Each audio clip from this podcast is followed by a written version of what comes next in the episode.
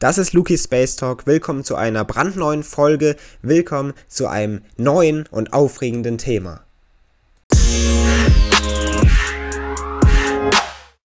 Wir Menschen befinden uns nicht nur auf unserer eigenen Erde, sondern es gibt auch Teile von uns und Menschen von uns, die sich in den Weiten unseres Kosmos befinden. Das sind einige Sonden, zum Beispiel wie Voyager 1 und 2, die aber Tausende und Millionen und Milliarden von Kilometern von uns und unserer Erde entfernt sind. Das sind aber auch schon Satelliten, die in der Umlaufbahn von unserer Erde und von Nachbarplaneten befindlich sind. Und das ist vor allem eine Weltraumstation, die wir Menschen entwickelt haben und die sich in der Nähe unserer Erde befindet. Die Internationale Raumstation, die ISS.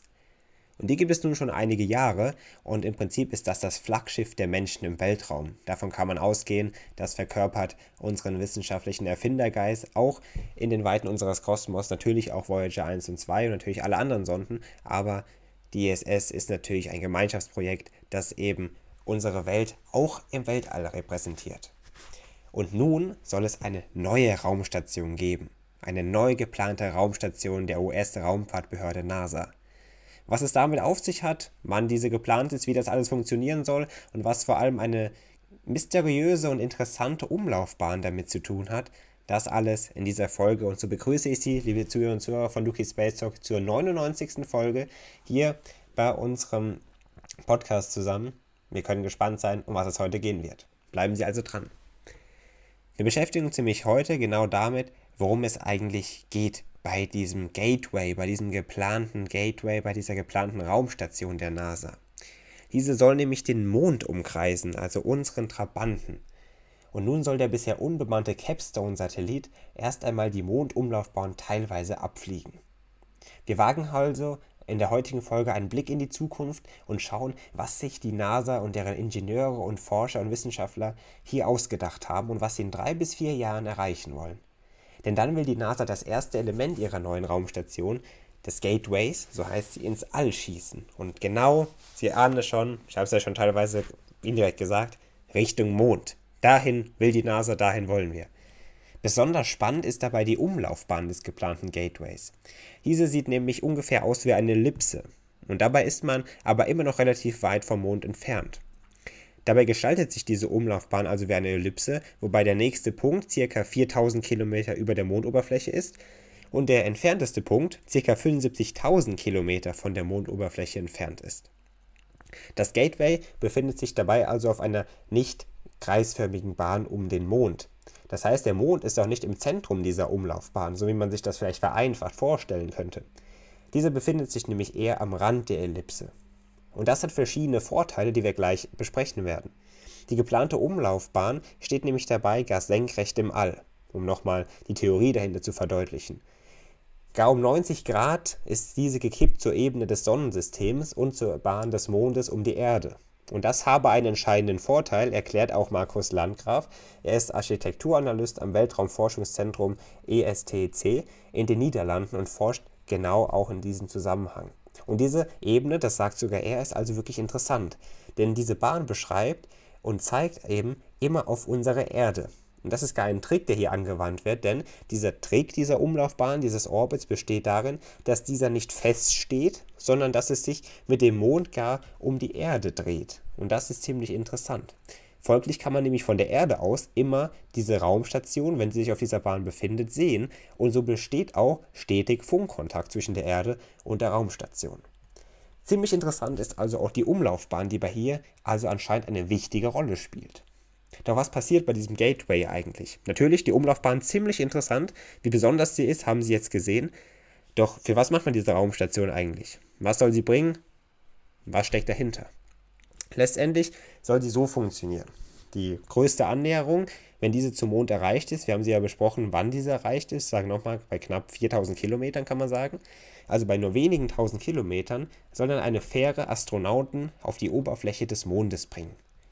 Dabei können am weitesten Punkt der Umlaufbahn Versorgungsflüge von der Erde die Station relativ leicht und simpel erreichen, ohne viel Treibstoff für Steuerung und Bremsprozesse zu verbrauchen. Auch hier sei wichtig, zu erwähnen, dass das alles bisher nur Theorie ist. Aber wir haben schon mal einen sehr genauen Plan. Die NASA hat ein sehr genaues Programm entwickelt, wie es um diese Weltraumstation weitergehen soll. Aber was können wir uns fragen, wie soll es denn genau weitergehen? Immerhin sind Simulationen natürlich immer möglich, mit, auch mit dem neuen Stand der Technik, die wir haben. Aber bevor das Raumschiff, das erstmal noch natürlich in der Entwicklung steht und dann letztendlich in kommenden Jahren hoffentlich die ersten Bausteine zusammensetzt und dann sich in das All begibt, aber bevor das geschieht und bevor das Raumschiff dann nicht in einer entsprechenden Position im Weltraum befindet, ist nicht klar, ob die Umlaufbahn wirklich stabil ist oder ob mit der Zeit dagegen gesteuert werden muss und so wieder Energie und Kraftstoff verbraucht wird.